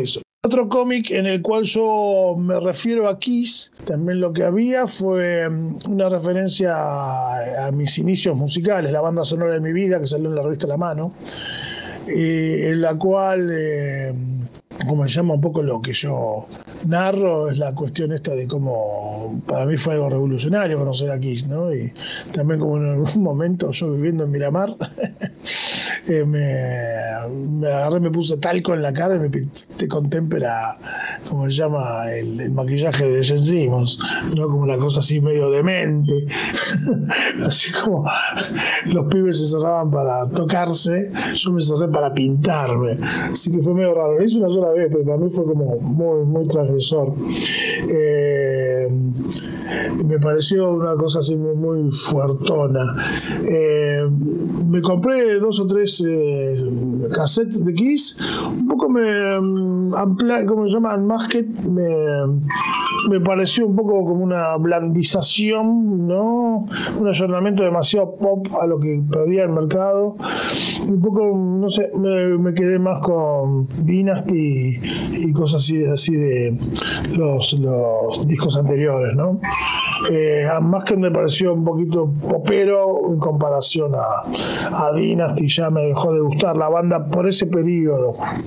Kiss es una banda que me mm, la tomo con mucho cariño en mis inicios eh, como pendejo eh, yo venía escuchando por ahí ¿cómo se llama? cosas así muy picaditas por un lado por el otro compraba singles ¿no? desde Peter Frampton hasta Donna Summer eh, los VG todo eso pero Kiss fue como junto a Queen fue empezar a seguir una, una banda ¿no? yo lo pego, lo pego mucho con Queen escuchaba las dos cosas a la vez, Queen y, y Kiss. Eh, después me decepcioné un poquito con el sonido de las dos bandas y después con los años fui rescatando. Cuando empecé a cantar heavy metal en el año 85, mis amigos de banda eran muy quiseros y ahí volví a reencontrarme con Kiss, pero me gustó mucho el sonido que hicieron ellos en los discos de los, de los 80, ¿no? Criaturas de la Noche, Líquida, todo ese tipo de cosas me pareció muy piola. Aunque en ese momento lo tomaba como una cosa así de divertimento, un, ¿viste? No, en ese momento no me hubiera comprado un, compact de Kiss para, para escuchar. Pero después con los años la cosa se tamizó y, por ejemplo, eh, me revitalizó mucho la imagen a mí, el Unplugged que sacaron, que me pareció excelente. Eh, y después, por ejemplo, el disco ese que mezcla de sinfónico y eléctrico que hicieron en Australia. bueno, un amigo mío, Marcelo Govelo, que es un crítico de la hostia de, rock, dice que para él es de los mejores videos y los mejores conciertos de rock, ¿no? Es una cosa que hay que tenerla y comprarla. Y adhiero, adhiero. Y ahí te das cuenta, ¿entendés? De la valía que, que tiene la banda. O sea, mm, se te mezclan un poco los sentimientos, ¿no? Porque es una banda también demasiado eh, enfocada en el marketing, que está, en realidad es, el dúo de Paul Stanley y Jen Simmons más eh, Peter Criss y Ed Frehley en un momento que los relegaron mucho. Ed Frehley para mí tenía mucho sello, aportaba una cosa de rareza. Peter Criss eh, era una especie así de Ringo Starr del heavy metal. Eh, yo que sé, la rompió con Beth, por ejemplo, me pareció recopado. Y bueno, Jen Simmons y Paul Stanley son dos bichos raros, ¿no? Que no sé si te generan mucho cariño, pero lo- los admirás y lo que produjeron es genial y como se llama, ya uno ya los pone los temas de Kiss como un clásico al lado de los temas de Creedence, o están al lado de los Doors, o mismo los Guns, que en un momento uno los saturó por la cuestión esta de tanta explotación de la difusión, ¿no? Pero el tiempo te lo tamiza y vos decís, eh, no, lo que son clásicos. Y bueno, para mí Kiss se convirtió en un clásico, un clásico un poquito bastardo si uno lo toma, pero mm, el tiempo como que tamiza todo, incluso también es respetado, ¿no? Porque si te hace mover la patita es legítimo. O sea, para mí eh, Kiss es una banda que te hace mover la patita. Y yo después rescato, por ejemplo, discos como The Elder, para mí es una maravilla. Aparte, bueno, eh, producido por Bob Ezrin, ¿no? Un prócer del rock. Eh, se puede hablar mucho de, de- de Kiss. Quizás no es de mi banda preferida, pero tengo un respeto muy grande. Cuando lo escucho la dejo y ya me dieron ganas de hacerme un compilado. Así que sí, aguante Kiss, aguante Kiss y está todo bien lo que hicieron. con sus errores y cuestionamientos y todo, me parece que es súper rescatable, pues una rara avis, y, pero está muy bien, está muy bien lo que han hecho y se han ganado su lugar. Recomiendo escuchar los solistas de Jen Simmons, de Paul Stanley, que se ca- sacaron hace recientemente, póngale 10, 15 años atrás, muy bien hechos. Es más, el disco de Paul Stanley me gusta mucho. El solista, uno de los solistas de Paul Stanley de los últimos, me gusta mucho, mucho. Tiene como un muy buen sonido. Te das cuenta que puedo sacar una beta más dramática de lo que venía haciendo. Y Paul Stanley, hasta donde hizo un tema Bob Dylan, o sea, me parece que es un poquito como respetado, ¿no? El chabón. Así que, bueno, aguante Kiss, aguante Kiss, me parece muy, muy copado. Y bueno, la relación con el cómic, también lo que hicieron con Marvel, está bárbaro, ¿no? Y sí, es una, una banda que reda para el cómic, está, tiene ese maridaje. Incluso me- el dibujo animado de Kiss y Scooby-Doo me parece una genialidad. O sea, es todo lo, lo bueno a lo que fue malo Kiss contra los fantasmas, ¿no? Sin embargo es Kiss en vez de Kiss. Pero el dibujo animado de, de Scooby-Doo con Kiss me parece una genialidad. Explotaron el concepto muy bien, muy divertido. Que bueno, mm, redundante, aguante Kiss. Y muchas gracias por haberme convocado. Saludos a todos de Euroboros, menos a uno. Un gran abrazo y bueno, compren mis brolis que tengo ahí, como se llama, los años metálicos, todos aquellos que les guste el metal el rock. Ahí van a encontrar, eh, podrán abrevar en mi amor por el rock y la historieta combinados. Y dentro de poco estaré seguramente con alguna novedad para la Feria del Libro. Así que estén atentos. Y promocionenme, guachos. ¿eh? Ya les acepté esta, esta entrevista, así que la, la próxima los llamo yo para que me ayuden a difundir lo mío. Y mm, gracias por haberse acercado. Eh, acepto la gente que, que viene con las cosas claras, como me vinieron acá el amigo Mariano. Un gran abrazo desde Mar del Plata y esténse atentos a mis últimos cómics y sobre todo mis dibujos animados, que estoy haciendo mucho dibujo animado. Chusmé el que hice con Facundo Arana, que está buenísimo, y ahora estoy produciendo un gran video de, rock duro para una banda de tres arroyos basado en, en el Bosco. Así que dentro de poco lo estreno. Amigos, un gran abrazo. Y bueno, ahora estamos entrando ya, eh, época de franquicias. Eh, estamos en los 2000 ya full. Y acá te voy a contar, te voy a preguntar por eh, lo que fue este número especial que salió en el 2007 de Platinum Studios, Platinum Studies, no sé. Cuando lo necesita Tommy, no está. Eh, a mí me llama la atención sobre de este número especial que se llamó Kiss 4K, La leyenda nunca muere, que era una especie de revista cómic de 30 pulgadas, que era, o sea, más o menos 75 centímetros de altura tenía este libro. ¿Sabes algo de esto? Sé que es una porquería. Lo único que tiene interesante es este tamaño, pero que además no vale la pena. Porque si vos vas a generar una revista de semejante envergadura, no vas a llamar a Daniel Campos, Kevin Crossley, Thomas Rupert para hacerla. Vamos con artistas importantes. Bueno, no no es el Acá- caso y la verdad es que si bien, o sea, generan hay, hay partes que son muy pictóricas, realmente este no es para nada interesante ni guion ni dibujo. Es muy jodido, muy, muy jodido. Esto es realmente lo peor en materia de cómics. Acá la editorial Platinum eh, quiso hacerte una especie de línea de Kiss, sacó algunos especiales, sacó webcomics. Y acá, no sé si conocen la anécdota de Rodolfo Miliari, que es un ilustrador argentino que se encargaba de las portadas, que también tenía ese estilo pictórico, todo. Y hay una anécdota. Rodolfo Miliari es un fanático también, declarado de Kiss. Y él hacía intercambios, él mandaba las pruebas, los, eh, los bocetos, todo para que se lo aprueben. Generalmente hablaba con un representante de la banda.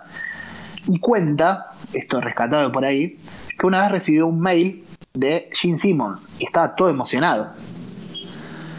Cuando abre el mail para ver qué le había escrito Gene Simmons pensando que él estaba haciendo alguna apreciación sobre sus dibujos, sobre sus ilustraciones, eran eh, una frase nada más, que decía, más pelo en pecho. Ah, qué bien. No, nada de pecho depilado para los Kiss. Y sí, es- es- va con el orden. Si vas a mostrarlo pelo en pecho, bien para Kiss. Yo le hubiera gustado al, al Superman de la Golden Age, que eh, como bien, un saludo a Patricio, como bien marcó, Superman tenía tenía pelo en- desde un principio, pelo en pecho. Pero depilación definitiva para volar más rápido. En Ah. para Gene Simmons no hacía falta eso. Para, para Batman también, el Batman de, de- que pelea con, con Raz en el desierto. Eh, ¿Qué más es una tenemos? decisión- es una decisión estética la, de- la de- la de no mostrar pelo, digo. No, acá sí, acá eh, va con Kiss. ¿Qué más tenemos, Mariano? ¿Qué viene después de este especial eh, olvidable? Después de esto, y antes de entrar a, a otra era editorial, pasa por Archie. Archie Meets Kiss, bueno, tiene cuatro números en 2011.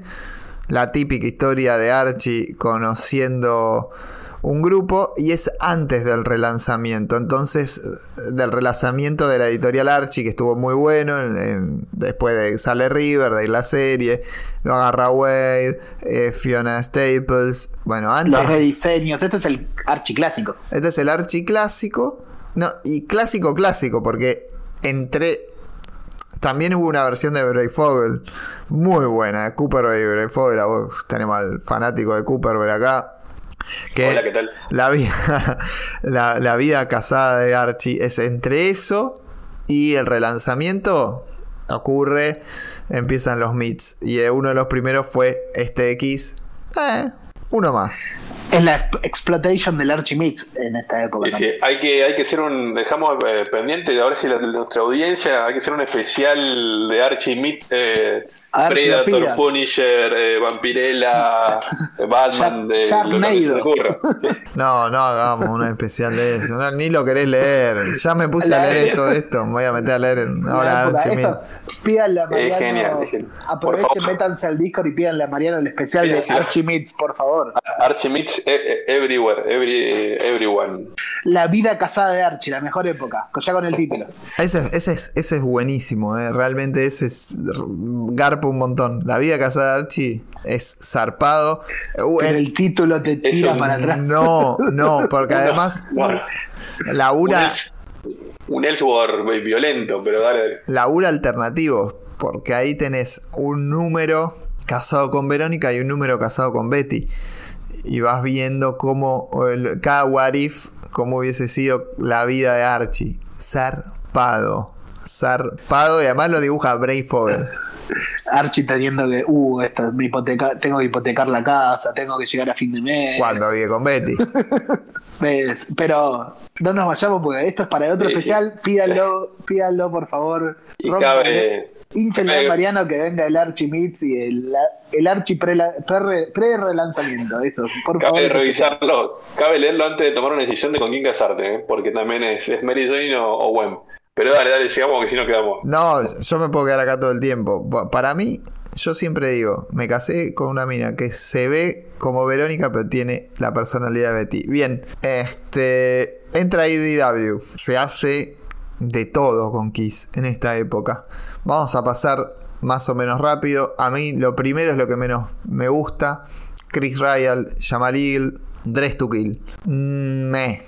Recontrame. No cuenta demasiado, sino que usa la portada de- del disco para desarrollar una pelea contra el Destroyer, que es un mafioso, que está disfrazado de un mafioso. La verdad, muy poco interesante. Justo, muy te iba a preguntar justo por esta serie, porque es una de las que en, en mi investigación, en mi lectura, es como la, una de las mejor calificadas, mejor reseñadas, por esa cosa de darle un cont- contexto distinto de la época de, de una especie de cine noir, de policial negro para Kiss. Pero vos decís que esto me...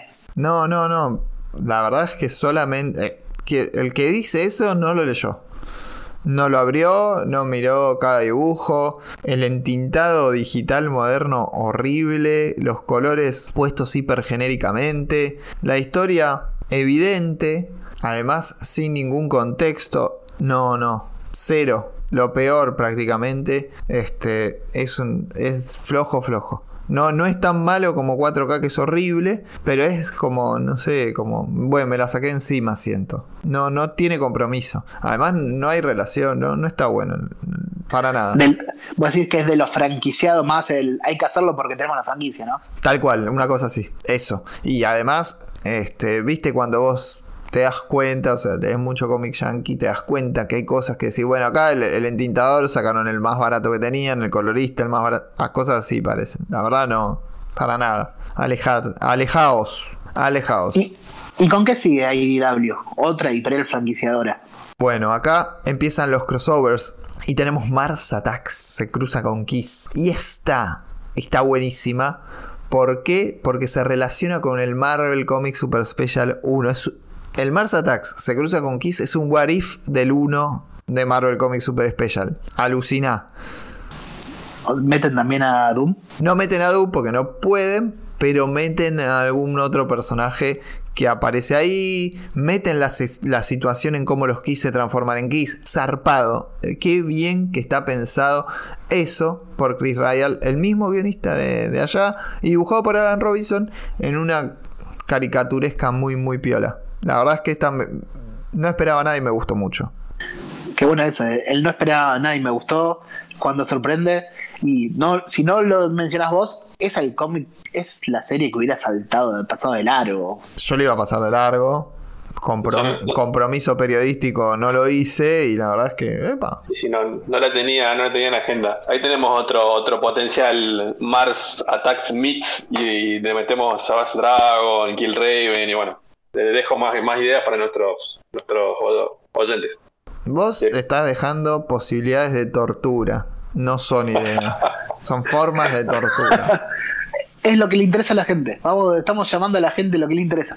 No sé Lo si le debemos a, nuestro público. No sé si le A la, a gente le interesa torturarte. Ah, bueno, eso sí. Pero no Pero creo que le es- interese el material. Bien, después viene Kiss. Interesante Sí, y contra los marcianos, la verdad interesante. No, esa no la tenía y no, no la he leído. bien, sigue Kiss solo. Que, ¿En qué consta? Cuatro issues, el origen de cada uno de los avatares de los Kiss con distintos grupos creativos. Muy, muy buena. Este, otra vez el guionista es Chris Ryall. Acá este, está mal acreditado. eh, en algunos momentos. Son cuatro dibujantes distintos, aunque dicen que todo el tiempo es Ángel Medina. Ángel, Medina está solamente con, con el de Gene Simmons. Está bueno. La verdad, son historias diferentes. Y lo que me gustó fue, si lo comparamos con el de los Avengers que había mencionado antes hace un rato, bueno, sería como el primer número de la serie individual de cada uno de ellos. Cada uno tiene un estilo diferente de guion, cada uno tiene un est- estilo diferente de dibujo podría ser bien abrirle la serie regular a cada uno. Vas a tener este con con el con el demonio, con Gene Simmons el más este cool, como siempre, monstruos, dibujo musculoso, grandote, esa idea. Con Catman vas a tener una especie de Black Panther, muy interesante, o sea, estamos hablando de Avengers, por eso lo junto con lo que hicieron en Dark Horse. Este, con The Spaceman vas a tener una, una onda Guardians of the Galaxy. Y con Oh. Paul Stanley, el Star Child, sí. Starman, ¿no? Algo tirando por ese lado. Spaceman vas a tener. No, no, no, no Starman, no, nada que ver. Este, Más, más Space Opera, decís. más eh, entretenido, Ah. más eh, Guardians of the Galaxy, la película. El Starman, el Starman, pero el, el, el alien, el, el, el azul. Podemos ir a eso. Yo- Siempre tirándola para ese lado. Sí, no, te diría el Silver Surfer que entra en Infinity. Eh, en, em, en Infinity War. Este, por ahí. No, no lo veo. Este, lo- es más gracioso. Es esa Space Opera, pero más eh, simpática, como Fear Agent. Por ahí. Y sí, Star Child es esa ciencia ficción más sentimental. Porque vos tenés los dos eh, que tienen que ver con cosas espaciales. ¿A lo Cocoon o a lo Interstellar? No, a lo Interstellar no, no exactamente. ¿Sabes que ayer leí un Scorpio tiene una historia de choría? O sea, aparece Interstellar. Este. No, no, a, uf, a los cuentos cerrados típicos de los 80, donde detrás de la historia de ciencia ficción hay como una fábula de la vida y del sentimiento. Amaze- Amazing Stories de Una- Spielberg, algo así. Sí, una cosa así. Eso por el lado de Paul Stanley. El, eh, el Spaceman es este el que, Me- el que tiene parece- la parte más divertida. Está bueno esto. Me parece interesante esto de agarrar cada avatar, cada personaje y darle un contexto propio, diferenciarlos entre sí y todo eso. Recontra. No, hasta ahora no, no lo habían hecho, siempre estaban en grupo. Y acá cada uno tiene una estética acompañada de esa historia. Serviría si pensás que lo de Dark Horse Avengers, esto es la serie individual de cada uno. Y después cierra IDW con algo que a mí no me gustó, pero parece divertido. Este, que es una historieta infantil. Kiss Kids. Está bueno el dibujo.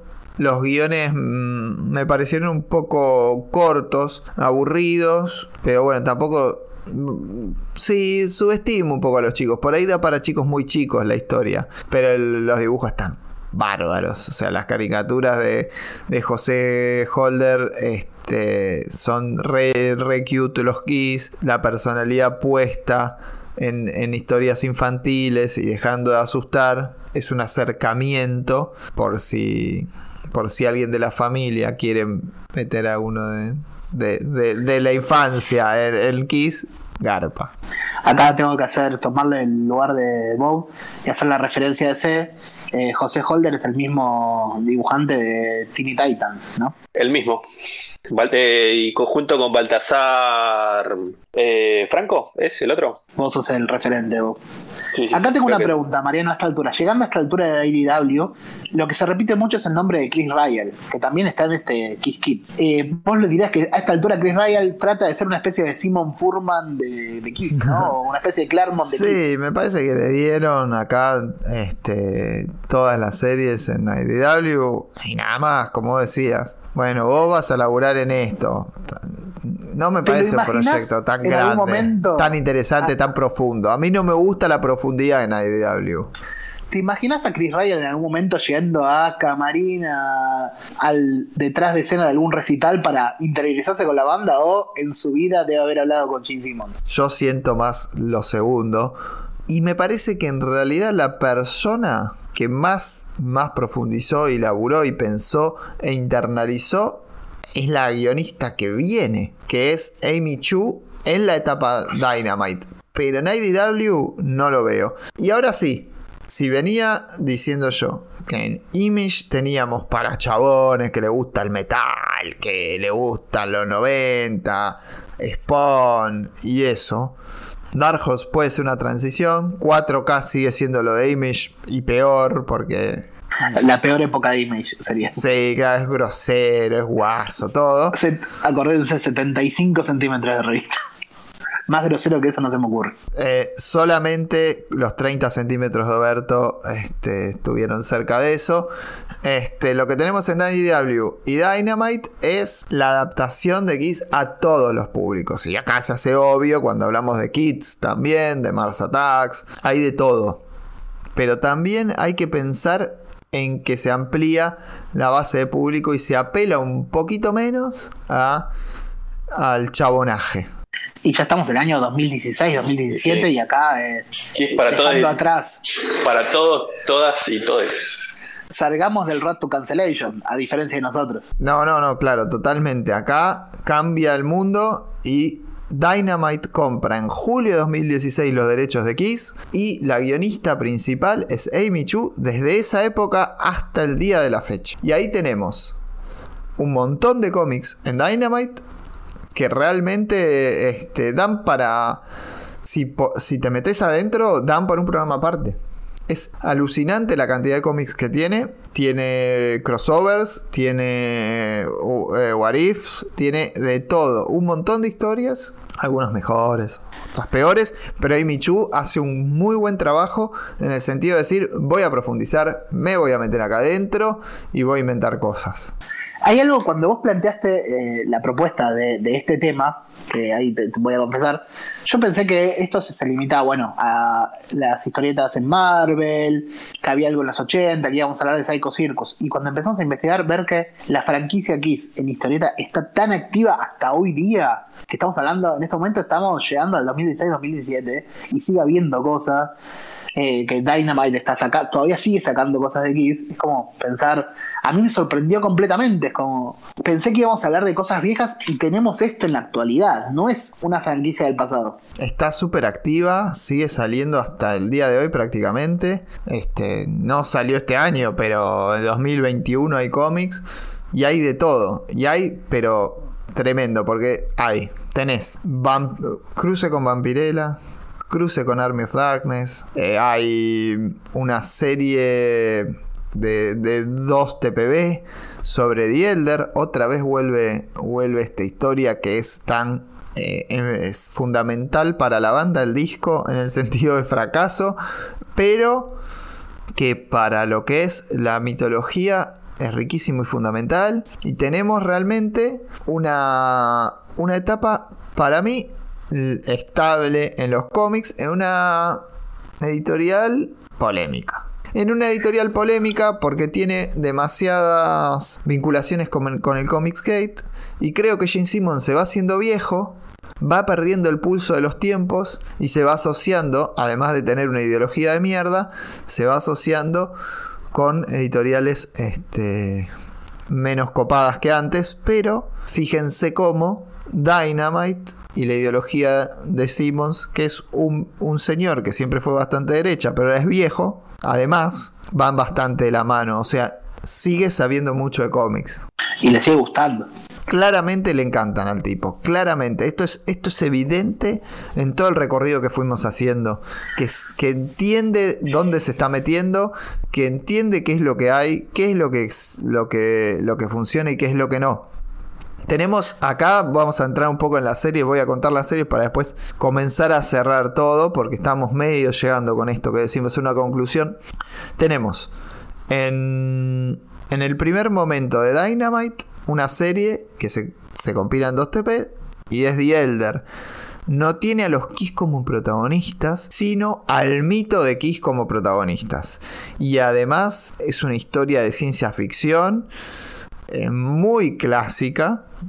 Podría haber estado alguna antología argentina, antes mencionaba la Scorpio, podría, podría ser algo de Scorpio, podría ser un Crónicas del Tiempo Medio, podría andar por ahí tranquilamente con eh, chicos que descubren a Kiss en una realidad distópica bastante particular.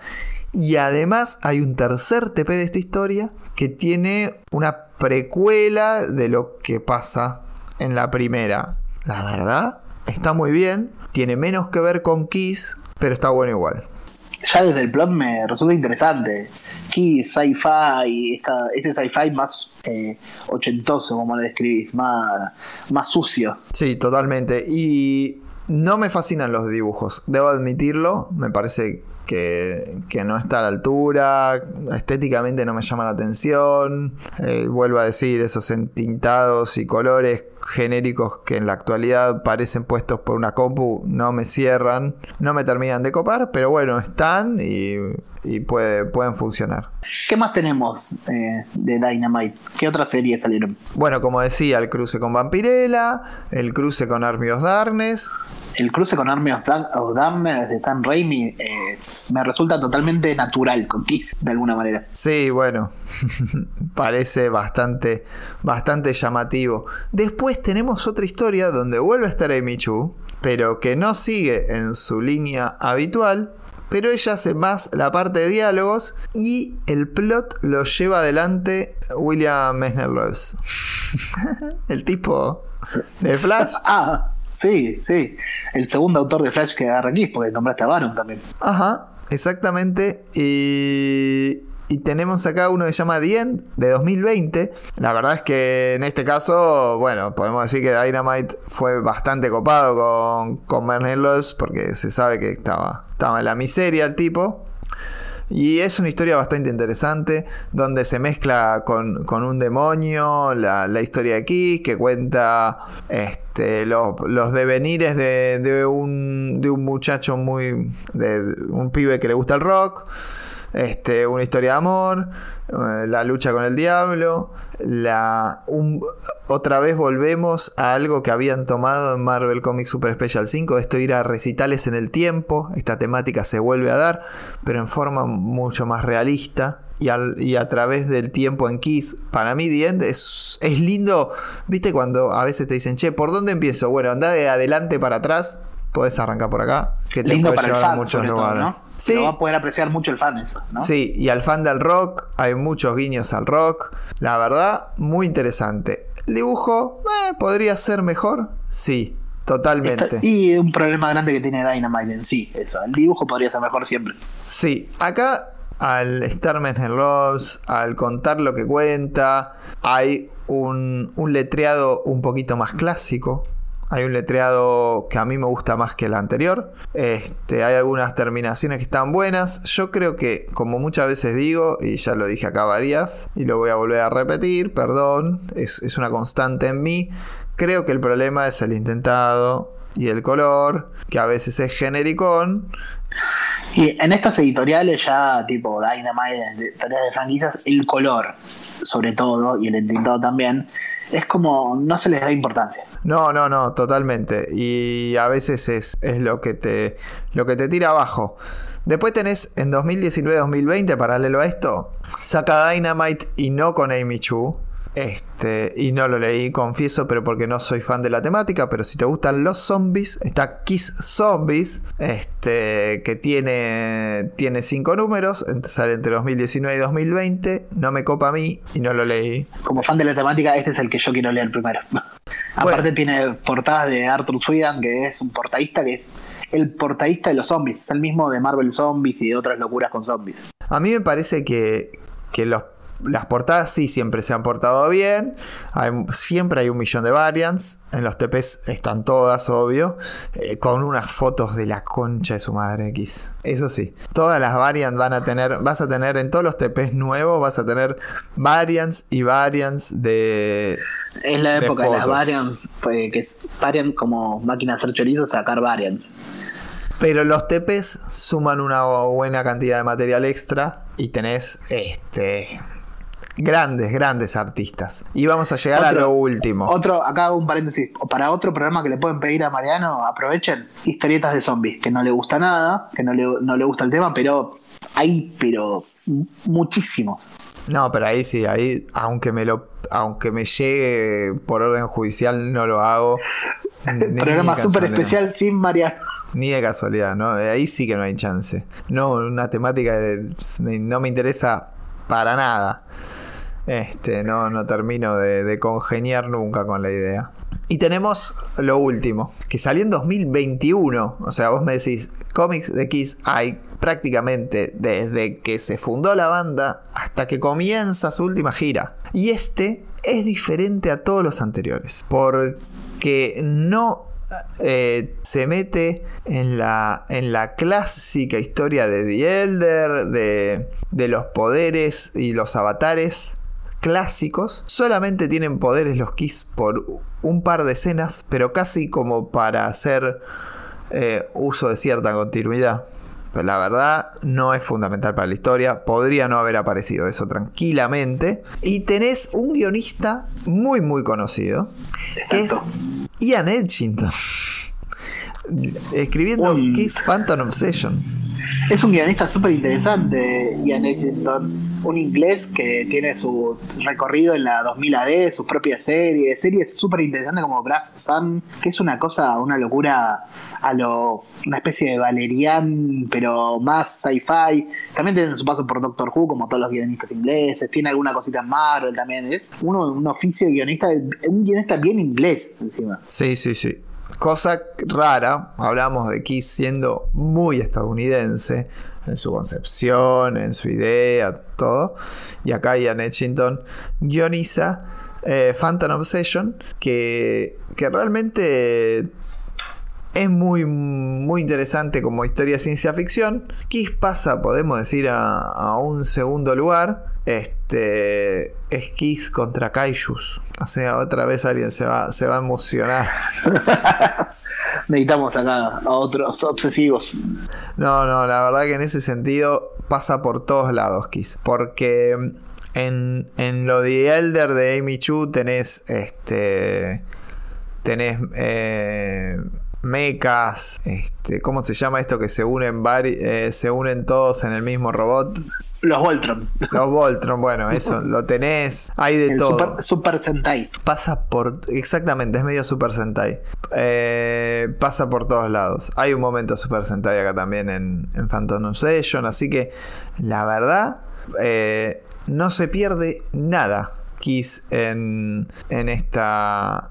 En este recorrido hay un montón de, de historias, un montón de ideas. Este, tremendo. Y haciendo, haciendo el círculo completo y cerrando el círculo completo, Ian Lechington ha, ha declarado que él conoció a Kiss, a la banda, originalmente leyendo su aparición en Howard the Duck. Ah, mira, este, bueno, funciona, digamos, esto de, de ponerlo en otro lugar. ¿Sabes que me estaba olvidando de una serie más?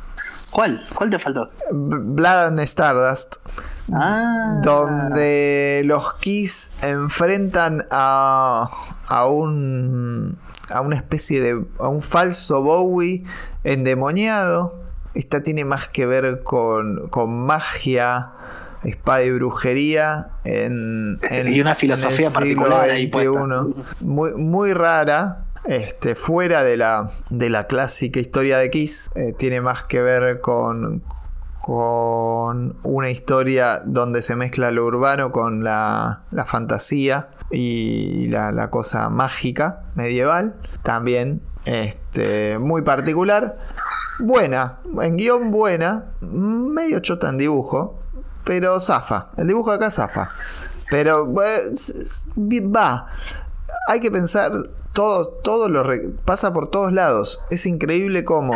Eso te iba a decir, eh, pasamos de zombies a pelear contra Doom, a espada y brujería, ciencia ficción, historias eh, de cine negro, policiales, eh, cruces con Archie, costumbrismo, todo, todo. No, no, no le quedó tocar ninguna faceta de la historieta Kiss, ¿no? no se perdió prácticamente nada. Fue por todos los géneros, tocó todas las, modalidades, las modas, absolutamente todo.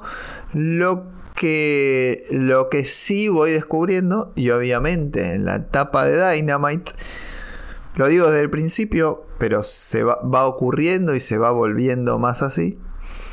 Se termina volviendo muy en Yankee Cabeza, Dynamite. Es decir, decíamos, es una banda muy estadounidense que en algún momento sale al mundo, pero que su, su explosión, su, su mentalidad, eh, sus decisiones, su- eh, la filosofía, es comercial, es espectáculo, es estadounidense, sí, eh. todo. Ve- vender más el título de la serie que la serie en sí. Es todo muy estadounidense y hoy sí, en Dynamite ya se vuelve medio Make America Great Again en algún punto, ¿no? Lo mismo Y- se vuelve el y- propio Gene Simmons, quiero decir. Sí, ahí tenés.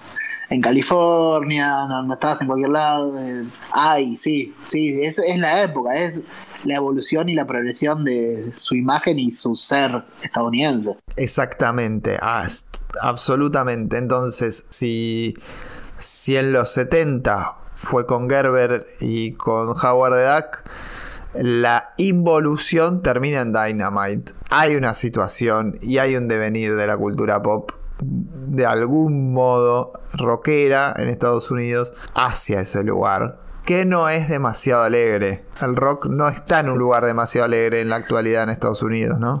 Y lo que era contracultura en los 70s, eh, hoy tiene que adaptarse, no puedes seguir siendo, no puedes seguir parándote siempre en el lugar de contra cuando ya no sos contra. Es particular, es para analizar en otro contexto, pero de acá surge y se ve muy bien, es muy interesante cómo, cómo se puede disfrutar Llamemos al sociólogo en algún esta momento. lectura eh, este, a la distancia. Entonces, todo este recorrido te cuento. Ahora voy a hacer de. Vuelvo al rol de Mariano. Eh, ¿Disfrutaste estar en el programa? ¿Cómo te sentiste como invitado? Muchas gracias por invitarme al programa. La, la verdad es que la pasé bárbaro. Estaba re nervioso. Re nervioso. Pero. Pero bueno, creo que, creo que salió bien. Espero que la gente lo, lo- haya podido disfrutar. Acá yo me paré, como les dije, me puse el mate, me puse a escucharlo a Mariano, a escuchar a los que nos mandaron audios. Y la verdad, sin ser un fanático de Kiss, eh, yo tengo más recitales de Leo Mattioli que de Kiss en, en- en mi haber. Aunque las letras a veces no son muy distintas, ¿eh? I was made for loving you. Pero bueno, eh, me pareció súper interesante y es la banda musical que cruza la historieta de los últimos 50 años. Como dijimos, todo esto que mencionamos es para leer durante un rato largo y conocer a lo loco. Y hay cosas interesantes. No todo es merchandising. Es decir, que a vos te gustaría que suba la mona a hacer I was made for loving you al escenario. Y si tienen la cara pintada, seguro. Creo que alguna vez lo ha hecho, ¿no? No, salió una publicidad. No, no se la pierdas. Si no la viste, no te la pierdas. No te la pierdas a la mona cantando I was made for loving you. Onda cuarteto. Este, después de este recorrido, le decíamos a los Kiss un gran show el sábado que está por venir. Una gr- gran vida en lo que les quede. Y un gran fin de tour. Ojalá que el mundo no termine y los cómics sigan saliendo. Gracias, Dami, por invitarme al programa. Gracias, Mariano, por estar y a todos los oyentes. Eh, nos vemos en el próximo programa. Muchas gracias.